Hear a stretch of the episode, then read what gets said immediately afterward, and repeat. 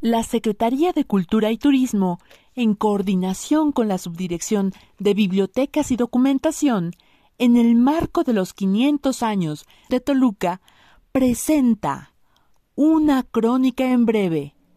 Toluca la Alta, Toluca la Bella, Toluca la Fría. Ah, según las señas que me dio mi abuelo, esta es la piedra, la que suena como campana. Aquí debe estar la entrada de la cueva.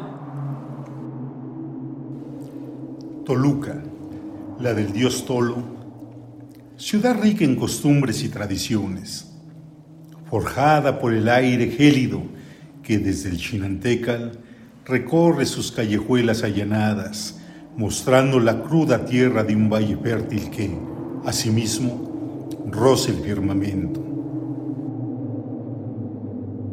Pero qué frío está haciendo. Con razón dicen que en Toluca solo tenemos dos estaciones, la del tren y la del invierno. Gavino, el joven zapatero, con dificultades ha subido por una estrecha vereda que cruza el cerro de la Teresona enigmático lugar que guarda un sinnúmero de misterios. Sí, sí.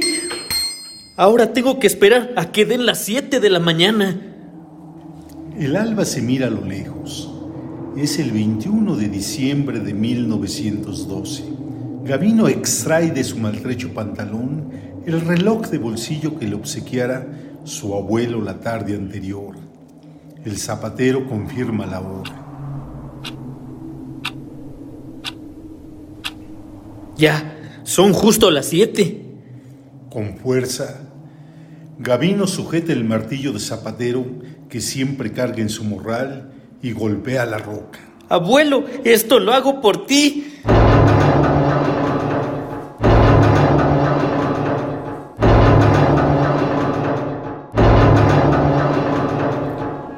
El sonido metálico retumba por el cerro de la Teresona, con tal estrépito que Gavino se oculta tras un matorral cercano. Enseguida se oye un extraño crujido. El joven se percata de que una puerta enorme ha surgido en medio del paisaje y de ella una luz intensa se filtra entre los resquicios de la madera jada. Asustado, Gavino quiere huir, pero tropieza, al tiempo que un extraño impulso lo detiene. Quizás sea la curiosidad o el querer cumplir con la palabra empeñada al abuelo lo que le impide moverse. ¡Por Dios! ¡La puerta se abre! ¡Madre mía! ¡Qué fuerte es esa luz! ¿Qué quieres, Gavino? ¿Qué se te ofrece? ¡Ave María Purísima! ¿Quién es usted? ¿Cómo sabe mi nombre? ¿Que cómo sé tu nombre? No te sorprendas, zapatero, yo lo sé todo. Todo lo que acontece aquí en el valle, nada se me escapa, y tú no me eludirás, Gavino. ¿No has venido acaso a cumplir la palabra que le has empeñado a tu abuelo? ¿No vas a entrar? El miedo impide a Gavino contestarle. Con grandes dificultades, el joven logra ponerse en pie y advierte cuál alto es el personaje que tiene enfrente.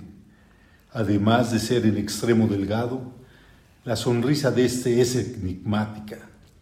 Después de unos instantes, Gavino se enfrenta a la palidez del rostro y a la mirada sin expresión del Catrín. ¿No vas a entrar? Yo, bueno, yo nomás quería comprobar si la historia que me contó mi abuelo era cierta.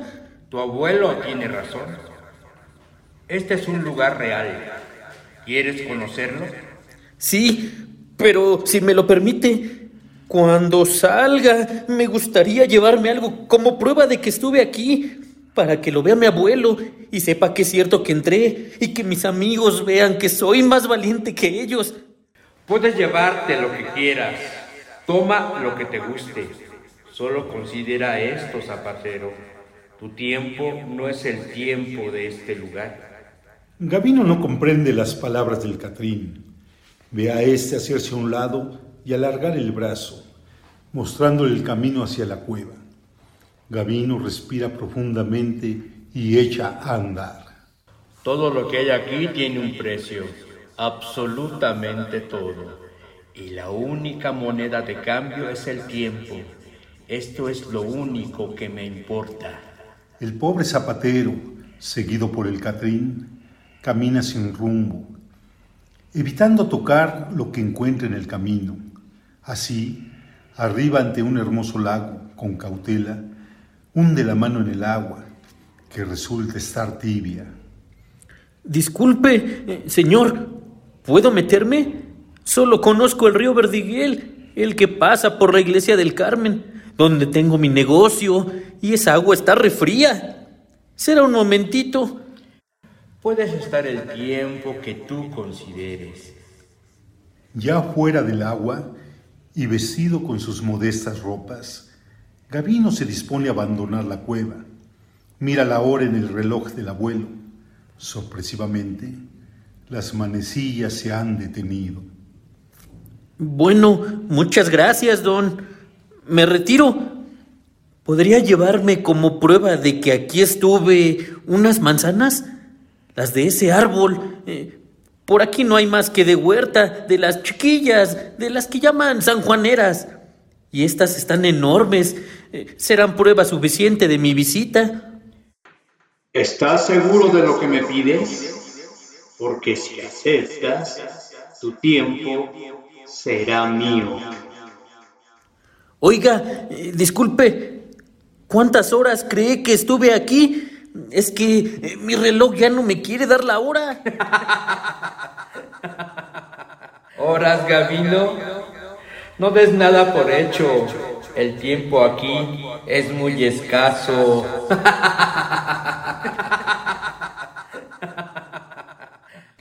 El Catrín señala de nuevo, con su largo brazo, el camino que se pierde en las sombras de una pared rocosa, hasta la gran puerta de madera. Sin decir palabra, ambos se despiden inclinando apenas la cabeza. Deslumbrado por la luz exterior, Gavino cruza el pórtico, escucha cerrar tras de sí la puerta. Siente un gran alivio al respirar el aire fresco. No veo nada. ¡Cuánta luz! Estoy muy deslumbrado. Poco a poco, el zapatero recobra la vista y entonces se da cuenta de que aquel paraje del cerro de la Teresona ya no es el mismo que cuando entró a la cueva. Ahora hay casas donde antes no las había y son distintas de las que él había visto. El lugar ha cambiado y mucho. Mientras baja el cerro se encuentra con un hombre mayor, don Mario. Buen día, señor. Usted dispense. ¿Dónde estamos y cómo se llama este lugar? Pues esto es Toluca, muchacho. ¿Dónde quieres que estemos? Retumban en la memoria de Gavino las palabras del Catrín. Porque si aceptas, tu tiempo será mío.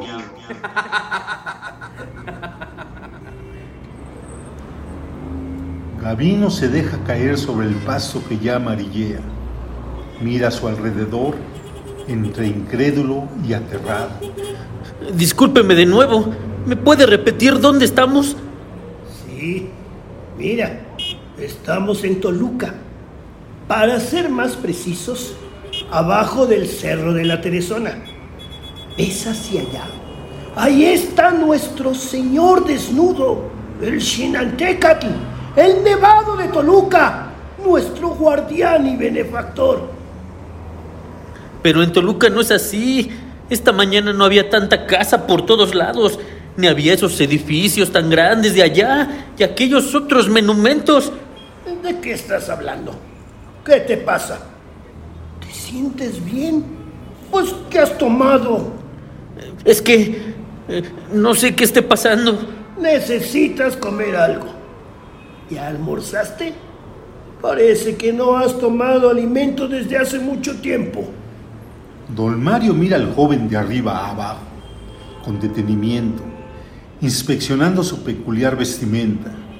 Le parece que, para ser un disfraz, está muy bien hecho. Después de un instante y apretando los labios, se dice para sí, A ver si no me arrepiento. Ven conmigo, muchacho. Parece que necesitas comer. Vamos al mercado. Allá encontraremos de todo. En la mente de Gavino, todo va cobrando sentido. Se da cuenta de que el tiempo ha transcurrido de manera diferente, de que no es el mismo el que transcurrió en la cueva y el que ahora vive. Venciendo su asombro, se prepara para escuchar lo que don Mario pudiera decirle de este nuevo lugar. ¿Al mercado? ¿El del centro? ¿A la plaza, dirá? ¿El mercado en el centro? No, jovencito. Eso fue hace casi 60 años. Gavino se detuvo un momento. Don Mario lo observa y descubre en los ojos del joven una mezcla de incredulidad y tristeza. Oiga, don, quiero pedirle un favor. Si tiene tiempo, ¿verdad? Me lleva a conocer la ciudad. Dígame todo lo que pueda de Toluca. Con mucho gusto, mi amigo.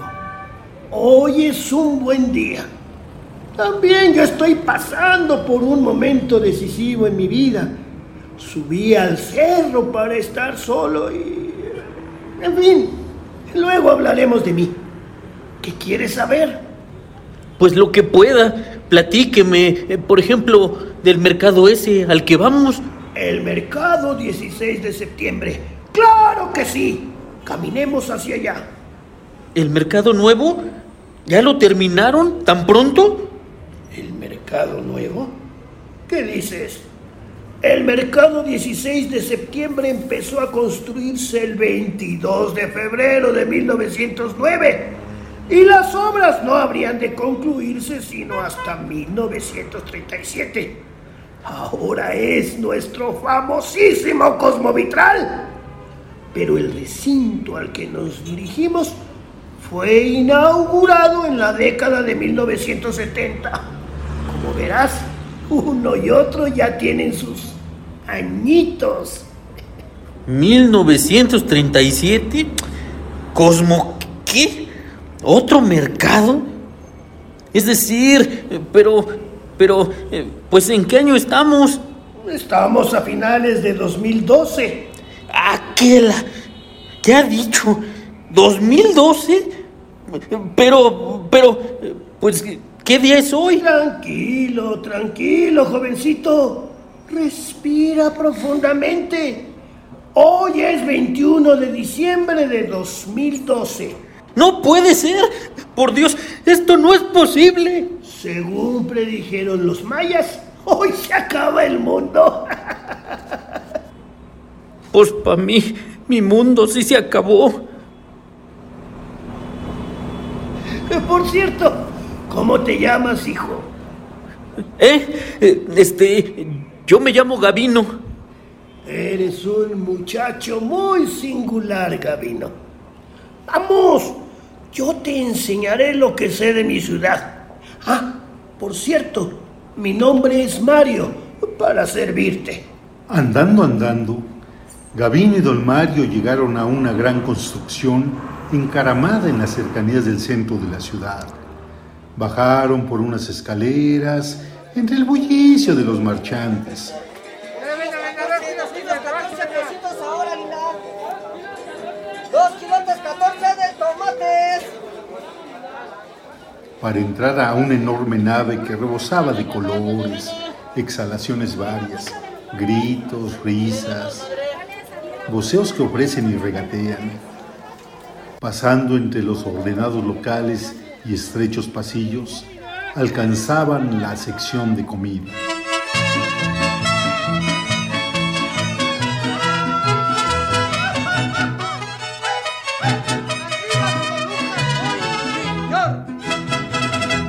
Yo soy toluqueño, mi tierra es Toluca.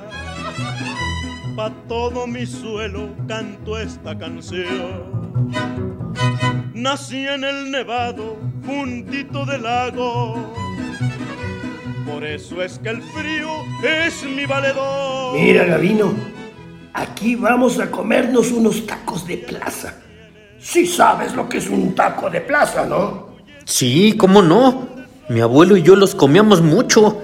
Lleva chicharrón, aguacate, queso blanco, nopales, haba, chilitos verdes o salsa, eh, guacamole, como usted quiera. También le poníamos guajes, pápalos, cilantro, en fin, lleva tanta cosa.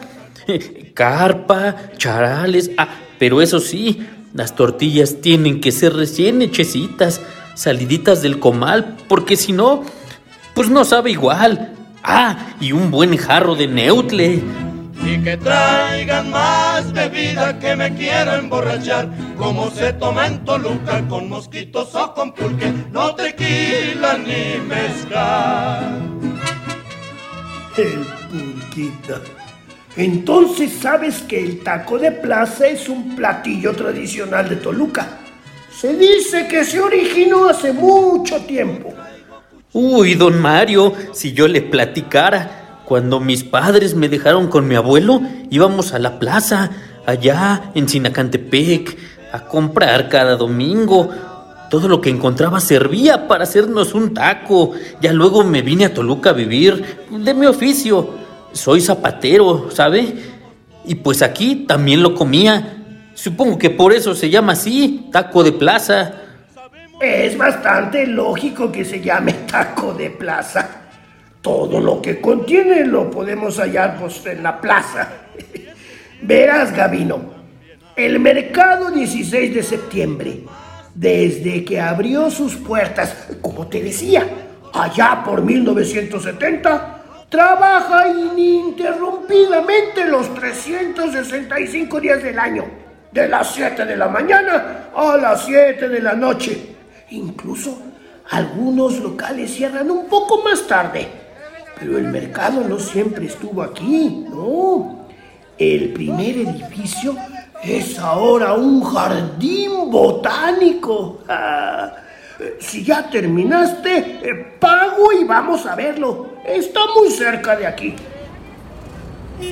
Una cuadra más abajo, casi al concluir la pendiente, en la esquina que forman las calles López Rayón y Santos de Gollado, se ubica un edificio de cantera, metal y grandes vitrales. Mira, Gavino, este es el cosmovitral. Madre mía, sí me acuerdo que lo estaban construyendo, pero no estaba así. Lo último que vi fueron las altas columnas de hierro que sostienen el techo. ¿Recuerdas que lo estaban construyendo? ¿Tú? ¿Te acuerdas?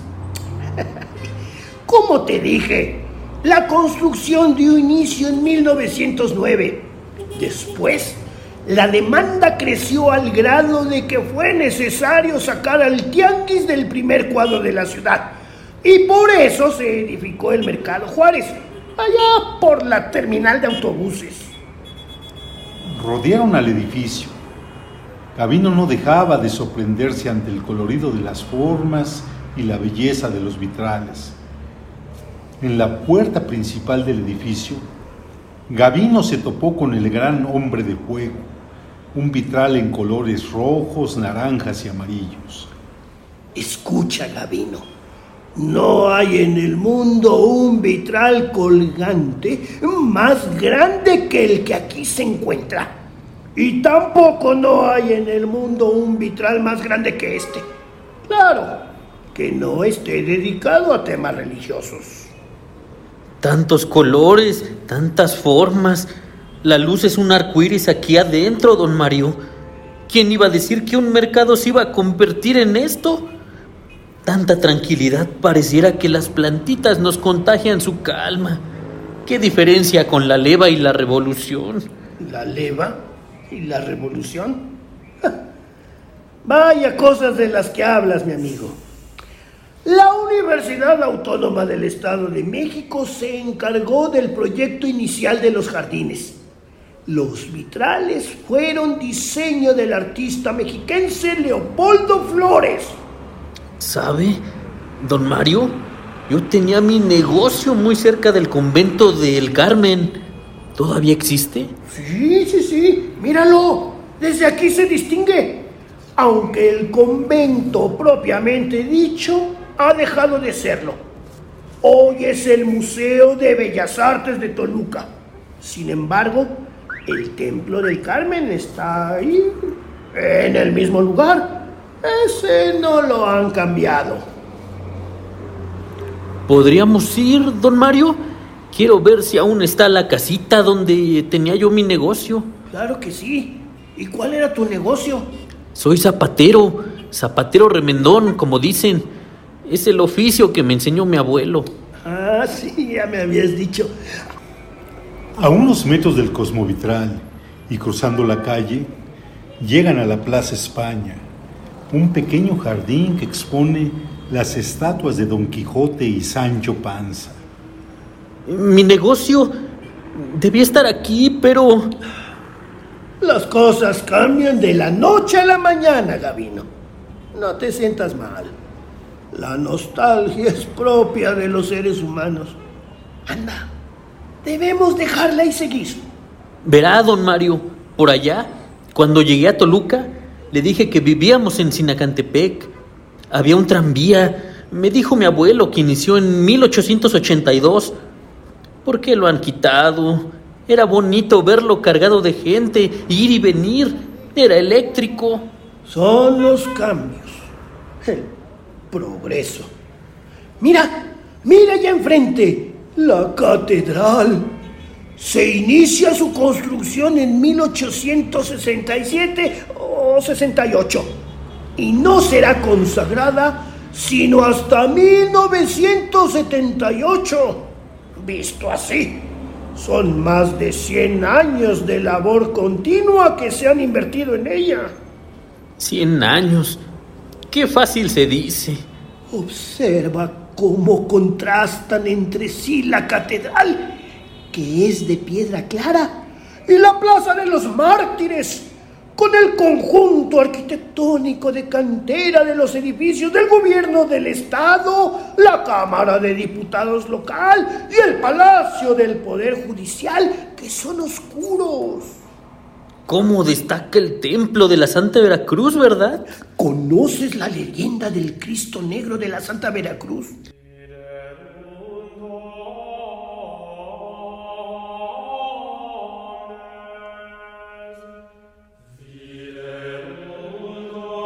Sí, señor. Había un religioso devoto, como diríamos, bendecido, y otro que le tenía un poco de envidia. No era un poco de envidia, era más que suficiente para hacer lo que hizo. Sí, envenenó los pies de la imagen del Cristo que el fraile devoto besaba cada noche después de sus oraciones.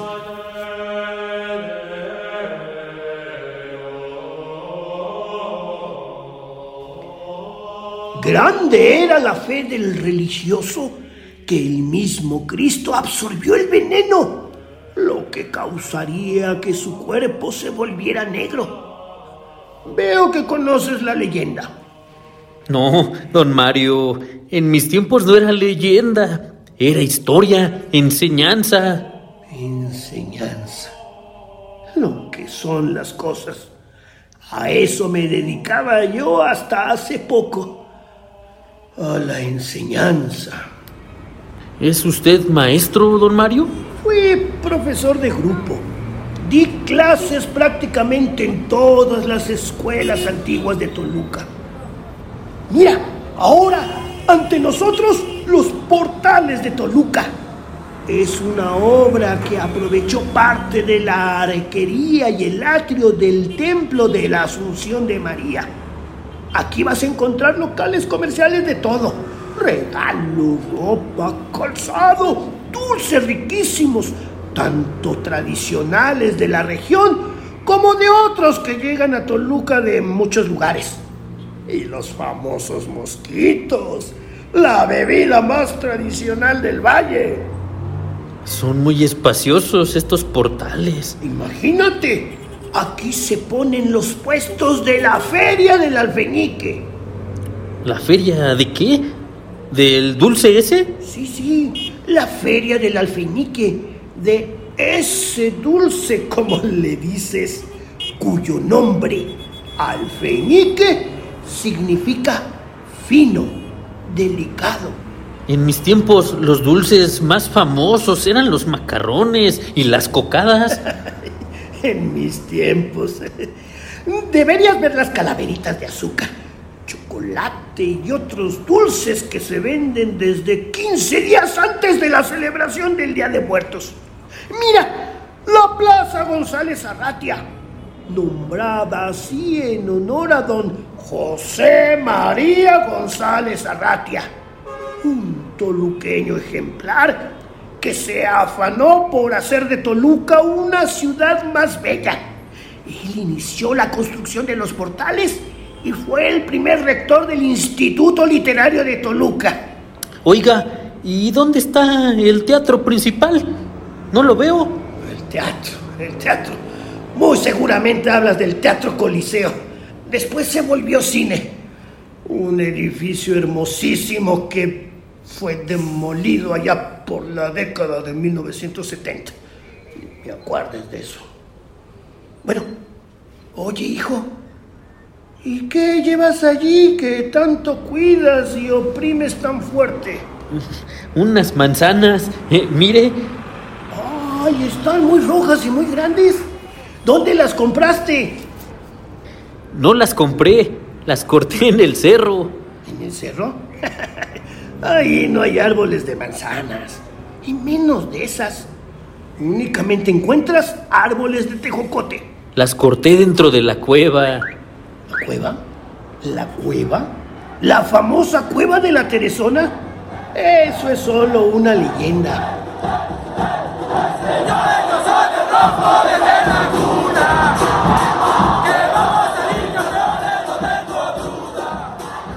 ¿Qué, ¿Qué pasa? ¿Qué es eso? no te asustes. Son los integrantes de la Perra Brava, la porra del Club Deportivo Toluca.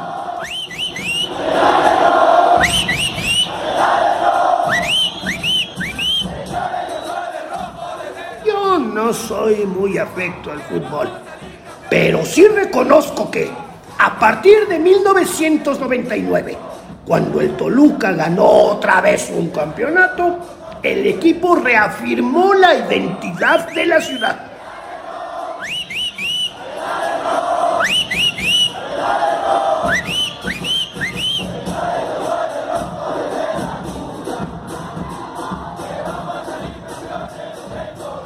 Don Mario, ¿me puede llevar a donde me encontró?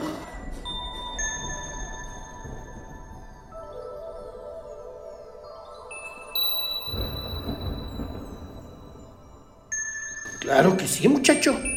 ¿Y qué vas a hacer? ¿Conoces a alguien allí en la Teresona? Sí. ¿Alguien de tu familia de Sinacantepec? No, supongo que aunque tuviera familia, pues nada más no sabrían de mí, ni me reconocerían ni yo a ellos. Mira, si necesitas algo, mañana voy a desayunar en el mercado 16 de septiembre. Si gustas, allí nos vemos y seguimos platicando de Toluca. ¿Qué dices?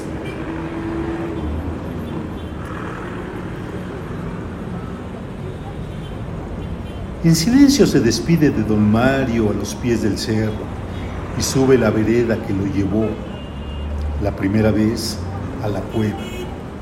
Desde lo alto observa la ciudad que poco a poco se va iluminando. Es una ciudad que ya no distingue. El atardecer cae en el cielo del poniente. Los tonos rojos, amarillos y azules se entretejen con las nubes. Es una tarde plomiza, común en los meses fríos del valle de Toluca. Frente a la cueva, Gavino se dispone a tocar nuevamente la roca, pero antes de hacerlo, la puerta surge de nuevo y se entreabre.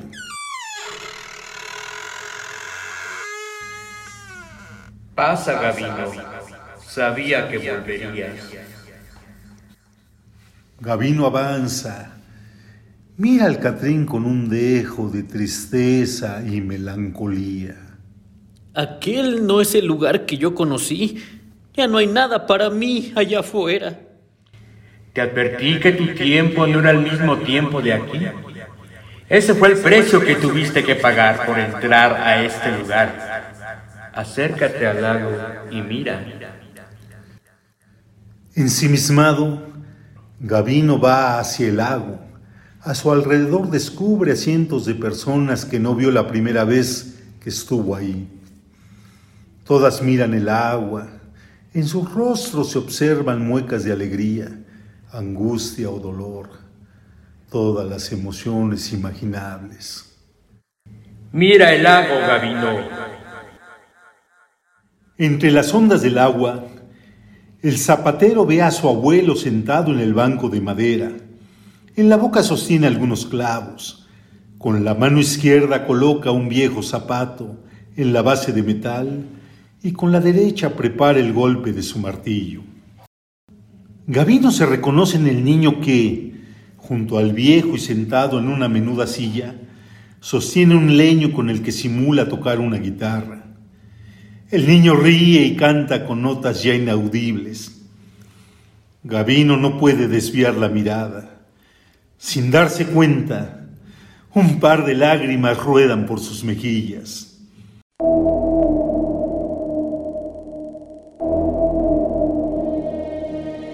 El Catrín se dirige a la puerta que cierra con lentitud.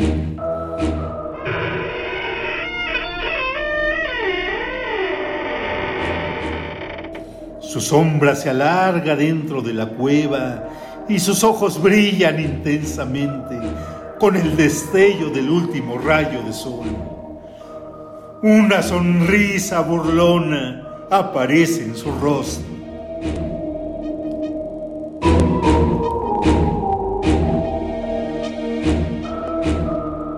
Crónicas, leyendas y tradiciones las encontrarás en tu biblioteca más cercana. Lee con nosotros. La Secretaría de Cultura y Turismo presentó una crónica en breve.